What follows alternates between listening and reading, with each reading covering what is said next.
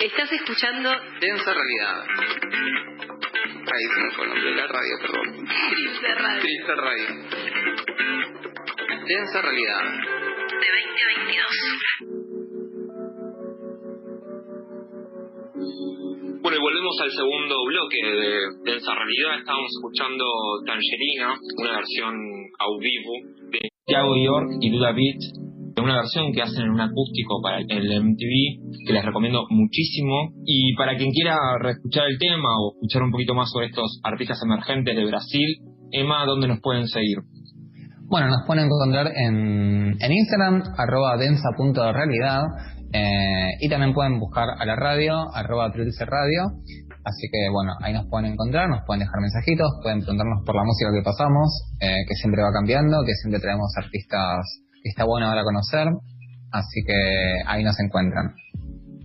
Bueno, hoy les traía para hablar un poco, para que charlemos. Estuvimos ahí charlando con algunos referentes, referentas de movimientos sociales. Durante la semana se dio un debate bastante picante sobre la situación, particularmente en las villas de Buenos Aires. Traía un par de datos para que estemos pensando de conjunto y charlemos sobre las diferentes medidas que se fueron haciendo para enfrentar esta pandemia, tanto a nivel nacional como a nivel de la ciudad de Buenos Aires. Como sabemos, al principio creo que cuando empezó esta, esta pandemia, se discutió mucho sobre cómo esto nos igualaba en una suerte de experiencia del confinamiento social frente a la vulnerabilidad a la enfermedad misma. Y con el pasar de los días nos dimos, fuimos dando cuenta que en realidad no era tan así, que el pibe de Uber o el pibe de Rappi seguía trabajando en la calle, mientras nosotros tal vez pedíamos helado en, en nuestra casa, mientras se seguían haciendo despidos, otros, nada, le reclamaban al gobierno que les pague sus salarios. Entonces me parece que hay un par de cuestiones ahí que me gustaría como recapitular de lo que estuvo pasando. Hace un par de días salió una resolución oficial en el boletín oficial, la resolución 397, tiene el- la firma del ministro de, de Trabajo, Claudio Moroni, se basó en un acuerdo entre la cúpula de la CGT, la Unión Industrial Argentina y el gobierno, que da vía libre a la reducción salarial hasta un 25% y la suspensión de trabajadores en el marco de esta pandemia. Dice textualmente en uno de sus artículos que las empresas que quieran bajar 25% lo podrán hacer. Los salarios de trabajadores suspendidos deberán presentar el listado de personas afectadas y trabajo lo remitirá en vista a la entidad eh, sindical con personería gremial correspondiente por un máximo de cinco días. Es decir, los empresarios pueden presentar listas de quienes quieren suspender o reducirles el salario y entre el sindicato y el Ministerio de Trabajo van a aceptar o no este tipo de reducción. Mientras tanto, se estuvo discutiendo la necesidad de implementar algún tipo de impuesto a las grandes fortunas, pero de eso todavía no, sabemos mucho, ningún tipo de, de avance. Hace más de un mes que se viene discutiendo esto, pero lo cierto es que en términos de medidas concretas no hubo nada. Pero sería importante pensar a quiénes afecta esto. Ese gravamen solo afectaría a personas que tienen más de un patrimonio de 3 millones de dólares. Es decir, que estamos hablando del casi entre el 2 y el 3% de la población. O sea, mientras realmente hubo un avance para la reducción de salarios, por el otro lado, cuando estamos hablando de solamente tocar los intereses del 2 o al 3%, depende cómo lo calculemos y veamos, eso sigue suspendido. Pero eso me parece que es parte de las decisiones políticas que se toma esto transversalmente a los bloques, digo, independientemente, pero además de la capacidad de lobby y poder que tienen los poderes fácticos para efectivamente llevar a cabo una medida u otra, independientemente muchas veces de quién gane las elecciones. Por otro lado, el gobierno se comprometió a pagar parte de los salarios que, que las empresas privadas no están pudiendo pagar, o dicen no estar pudiendo pagar, y le está destinando el 3% del PBI de Argentina a estas medidas. Según los cálculos en Argentina, hasta ahora vamos con, desde que empezó el confinamiento social, más de 5.386 despidos, más de 7.223 suspensiones y se calcula, corre peligro, 297.000 fuentes de, de trabajo. Eso, digamos, como en el mundo macroeconómico, cifras, etcétera. pero me gustaría como bajar un poco esto sobre los problemas de carne y hueso de las personas concretas y particularmente en la ciudad de Buenos Aires. Se calcula que en la ciudad de Buenos Aires alrededor de 250.000 personas viven en villas, que viven en situaciones que antes del confinamiento eh, obligatorio ya tenía situaciones muy graves de emergencia habitacional y de crisis sanitaria. Barrios sin agua, barrios sin obras terminadas. Y entonces, buscando un poquito algunos datos, vi con el segundo censo popular que se realizó el año pasado, en abril del 2019, donde las organizaciones sociales planteaban que en la ciudad de Buenos Aires, además de estas personas que viven en, en villas, hay alrededor de 7.251 personas en situación de calle. O sea que en la ciudad más rica de Argentina hay más de 7.000 personas que están en situación de calle. De esas 7.000 personas, hay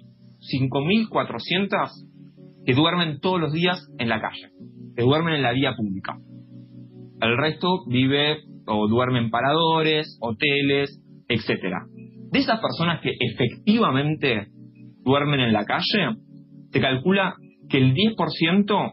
tiene más de 60 años, es decir, que es población de riesgo hoy con el COVID. Y el 38% del conjunto de personas que están en situación de calle de esas 7.000, el 38% tienen graves infecciones de salud o manifiestan de tener grandes afecciones de salud.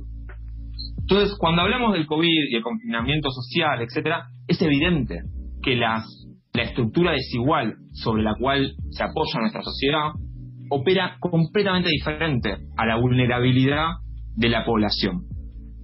Para esto estuvimos charlando con algunos movimientos sociales, organizaciones, etcétera, para que nos cuenten un poco cómo lo estaban viviendo ellos directamente desde los territorios.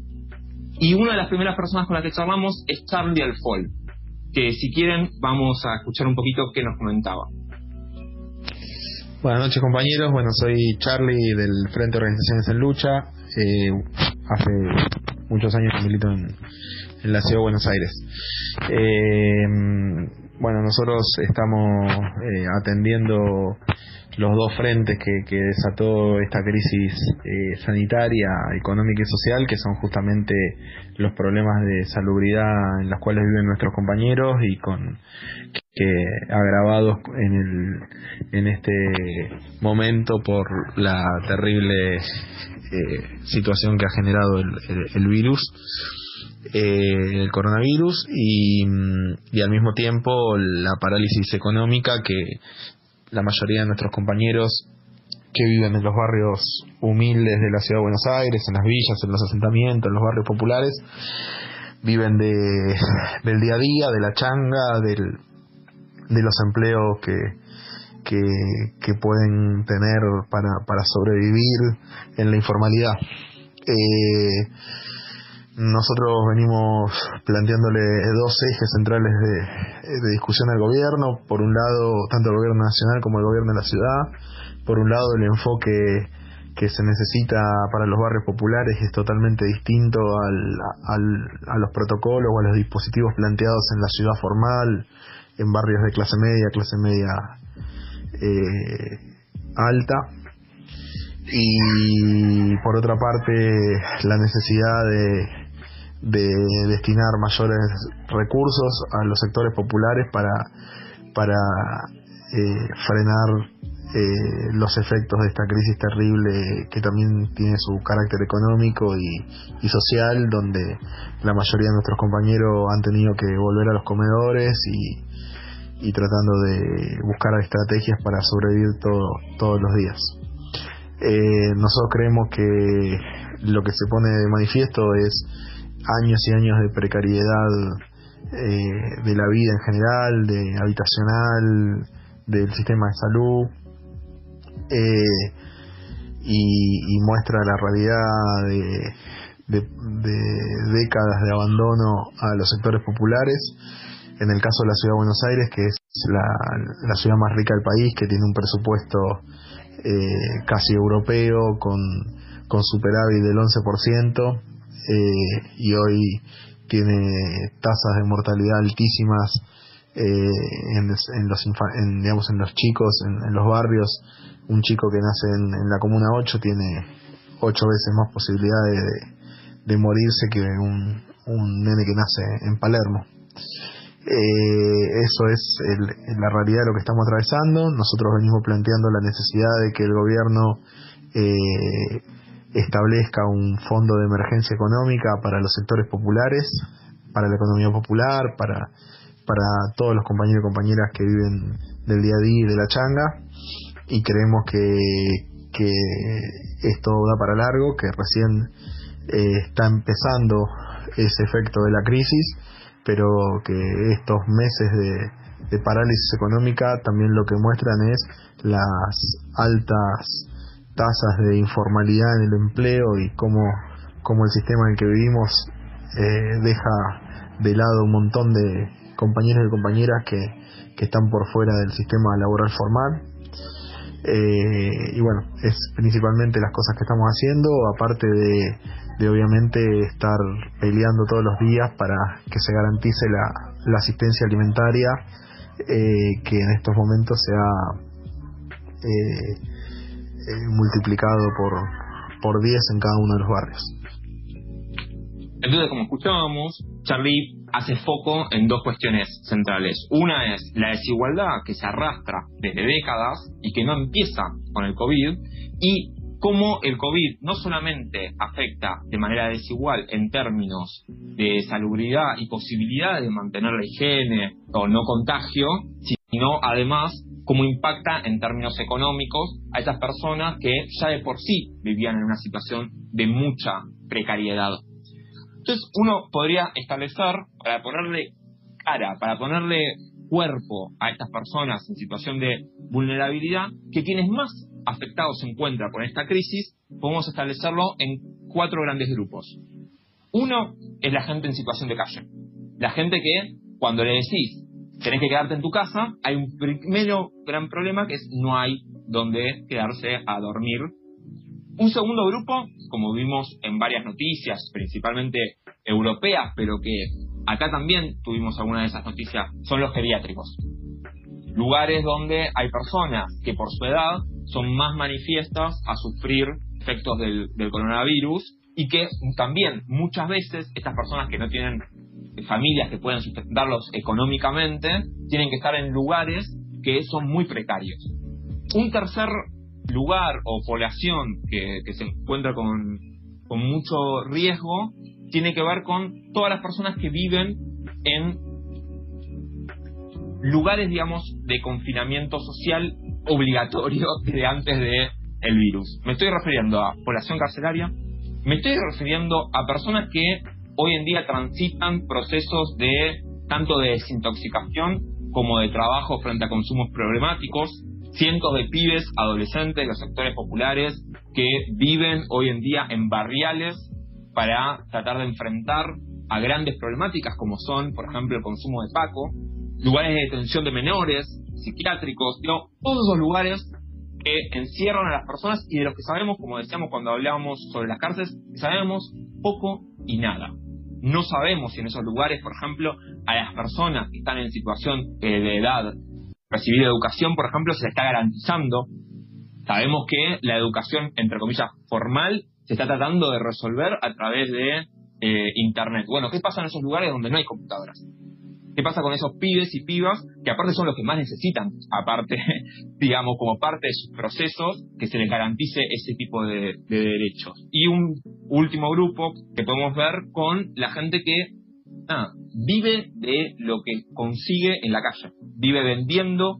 vive juntando cartón, vive juntando lo que se encuentra en la calle o vendiendo en la calle. Para hablar sobre este grupo, estuvimos charlando con Diego de la Pastoral Social, que nos comentaba un poquito cómo era la situación de este último grupo.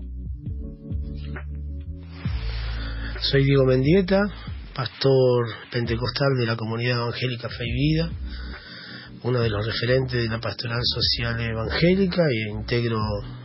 la Unión de los Trabajadores y Trabajadoras de la Economía Popular, UTEP Capital, como responsable de la rama de los trabajadores de la vía pública. La pastoral social evangélica es una herramienta que diversas comunidades e iglesias evangélicas venimos construyendo con los propósitos de abrazar, contener, fomentar la tarea social, comunitaria y diaconal que, desarrollamos en los barrios y en los territorios y también acompañar el peregrinar y la lucha de los trabajadores y trabajadoras de la economía popular. Desde, desde la primera hora, en el marco de la, de la pandemia por el COVID-19, venimos desarrollando e impulsando un dispositivo de emergencia que consiste en la realización de, de ollas comunitarias, la entrega de bolsones de mercadería y el acompañamiento a, a personas adultas mayores y aquellos que son parte de la población de riesgo. El dispositivo de emergencia es impulsado en las diferentes regionales de la pastoral, como en el distrito de Moreno, en Capital Federal, en 3 de Febrero, en Boulogne, en Lanús, en Olavarría, en Azul, en Mar del Plata, y allí en, en las ollas comunitarias que, que se realizan en, en los templos y en diversos locales, lo hacemos articulando con, con otra forma organizativa que tiene nuestro pueblo, como lo, veo, como lo son los movimientos populares, los sindicatos y otras construcciones territoriales que están allí en la primera línea combatiendo eh, la propagación del virus, pero también una situación concreta que la venimos padeciendo desde hace décadas, que es el hambre que golpea a los sectores más postergados. Saludamos enormemente la política de cuidado que el gobierno nacional viene teniendo con estos sectores. Entendemos que la cuarentena es una política de cuidado, pero que al mismo tiempo hace que la situación social y económica del pueblo humilde y trabajador se vaya agravando y hoy notamos con preocupación que el pan empieza a faltar en, en la mesa y bueno, las ollas comunitarias y distintas formas de asistencia que vamos construyendo junto a otros y otras empiezan a, a desbordarse. Escuchando un poco, no sé qué les, pareció a ustedes, pero escuchando un poco a, a Diego, se me venía a la cabeza como qué tan acostumbrados estamos a escuchar justamente a sectores de movimientos sociales, sindicatos, curas villeros, etcétera, hablar de todo eso que falta en los sectores populares, en los sectores más humildes de nuestro pueblo y cómo desarrollan su trabajo. Es decir, cómo nos acostumbramos a que el Estado y los derechos que tendría que garantizar el Estado llegan hasta cierto punto. Después de la clase media, después de ciertos sectores, el Estado y lo, que conocemos como lo público y ese acceso a los derechos se ve vulnerado sistemáticamente. Pero no solamente que se ve vulnerado, sino que no nos parece loco escuchar a un cura villero, a un pastor villero o a un militante social hablando sobre el labor que hacen en reemplazo a todo eso que no se hace desde el Estado. Sí, eh, de hecho, eh, cuando empezó toda esta cuestión de, de, la, de, la, de la cuarentena y el coronavirus, eh, fue noticia que Alberto había recibido a los curas villeros en la Quinta de Olivos y que era justamente en relación a esto, a, que digamos, está blanqueadísimo, el Estado mismo se hace cargo a ese nivel de naturalización que eh, la, las, las iglesias cumplen en, las, en los barrios más vulnerados un, rol que debería cumplir el Estado, que no cumple el Estado, que no llega a cumplir, y eso está asumido y, y dado por sentado, digamos. Es como, no, bueno, no es que tenemos que llegar, pero estamos en días de, entonces mientras tanto nos apoyamos en la iglesia. Ya queda dado por sentado que ese rol que debería cumplir el Estado lo cumplen otras organizaciones, en este caso las, las iglesias. En relación a, lo que decías de cómo cuando estás por debajo de determinado estatus ya eh, dejas de ser tan importante, me, y en relación a lo que decías antes de, la cuestión de los, de y demás, me, me fue un poco inevitable volver eh, en mi cabeza a la noticia, fue durante varios días noticia esta cuestión del geriátrico de Belgrano, que los casos de coronavirus, creo que fue el primer caso así como mediático de un geriátrico con casos. Eh, lo cual es preocupante y es muy necesario darle visibilidad, pero me llamó poderosamente, poderosamente la atención cómo el abordaje mediático era muy enfatizado sobre el geriátrico de Belgrano, y me acuerdo tanto de eso, además de porque se nos machacó con esa, con esa temática, porque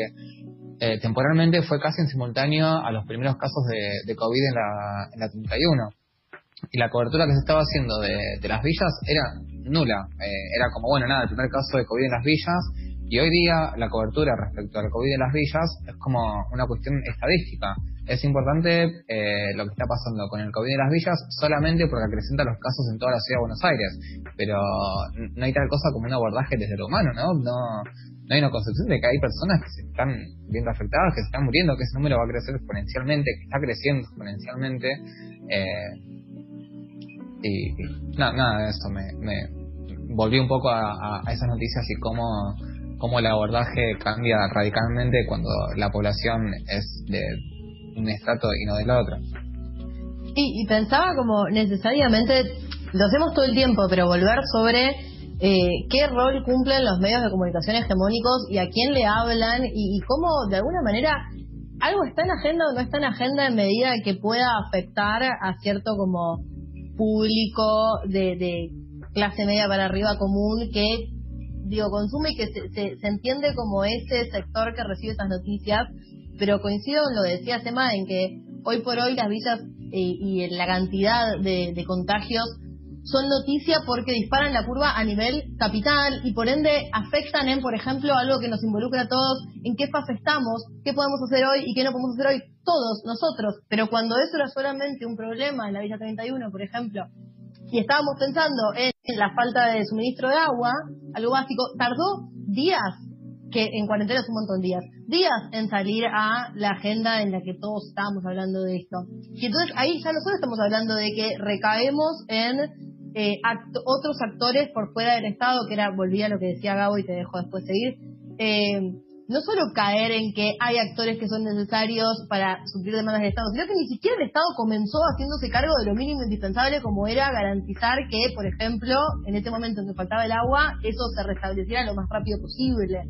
O sea, incluso a ese nivel tenemos que volver a, estas voces son las que no están saliendo, no puede ser agenda solo en la medida en que afecte o no a la clase media.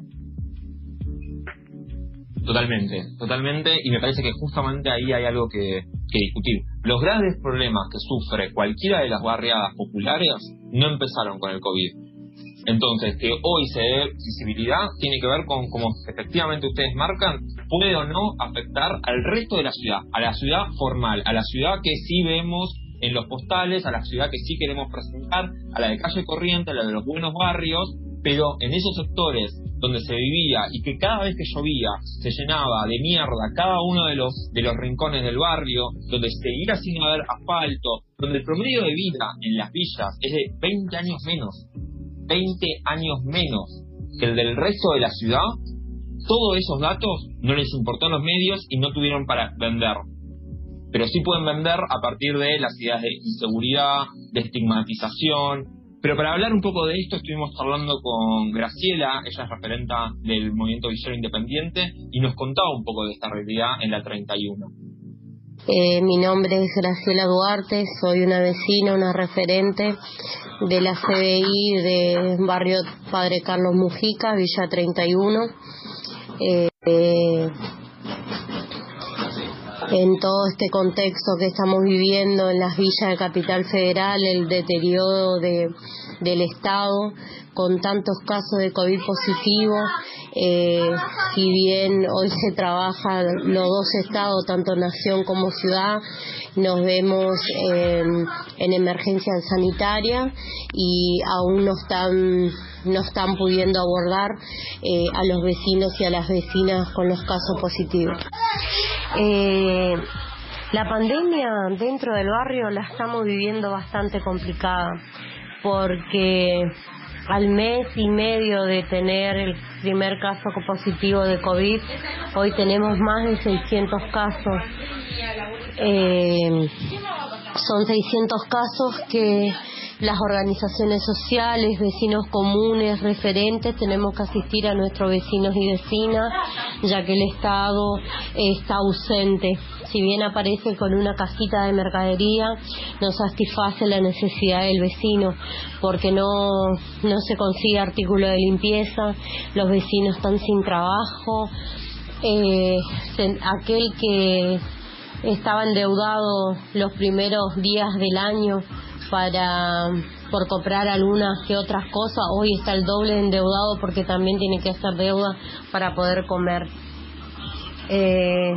las problemáticas que más sufrimos es el tema del agua. El agua porque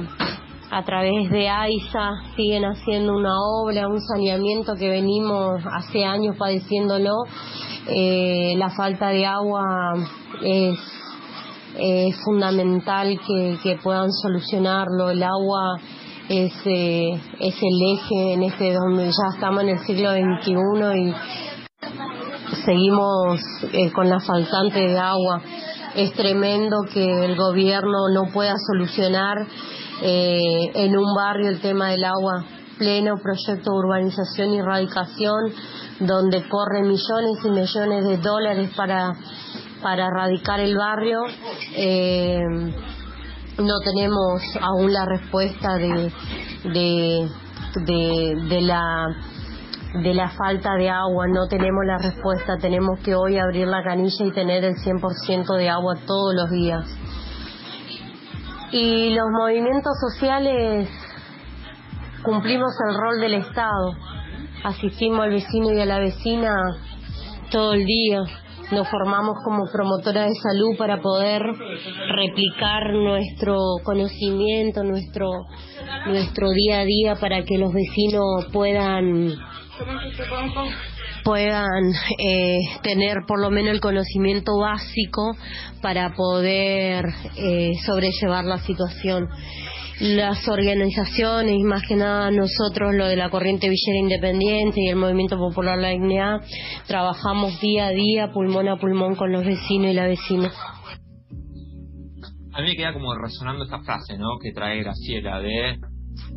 las organizaciones, las vecinas, los vecinos, los militantes tuvimos que aprender a ser promotores de salud, tuvimos que salir a ponerle el pecho de nuevo a una situación que nos desborda, una situación que de alguna manera no es la que se elige, y pero justamente como termina diciendo en el audio, frente a la ausencia de quienes son las autoridades y se supone que tienen que hacerse cargo de esto, tienen que ser los propios vecinos y las propias organizaciones las que van a poner parches a estas situaciones. Y hablando de, de poner parches, por último, quería traer un audio de una compañera del Movimiento de Trabajadores Excluidos, que se llama Mariana, que trabaja justamente en uno de esos lugares donde reciben a los pibes que nadie quiere recibir, a los pibes que tienen problemas de consumos problemáticos, no solamente los medios de comunicación estigmatizan, sino que muchas veces desde la sociedad se le da la espalda. Esos pibes que necesitan hoy en día tener un lugar, tener un plato de comida, tener contención y muchas veces que necesitan algo tan simple como que alguien los escuche, que alguien les dé el hombro, que alguien los quiera y no repartir represión, hoy no tendrían a dónde ir si no fuese por el trabajo de estos compañeros y compañeras. Así que les invito a escuchar el último audio. Hola Gabriel, yo soy Mariana, referente del espacio de 11 de Vientos de Libertad MT.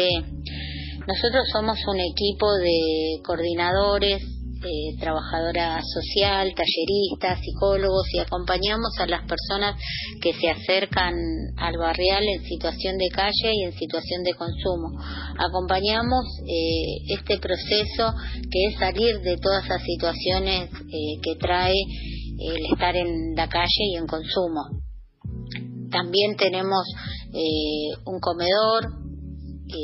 que funciona tres veces a la semana y asiste a 100 personas más o menos que, que vienen a comer todos los días. Esta pandemia nos afecta en, un montón de cosas. Tuvimos que cambiar la dinámica diaria que teníamos con todos los pibes que ya teníamos eh, vínculo y que veníamos acompañando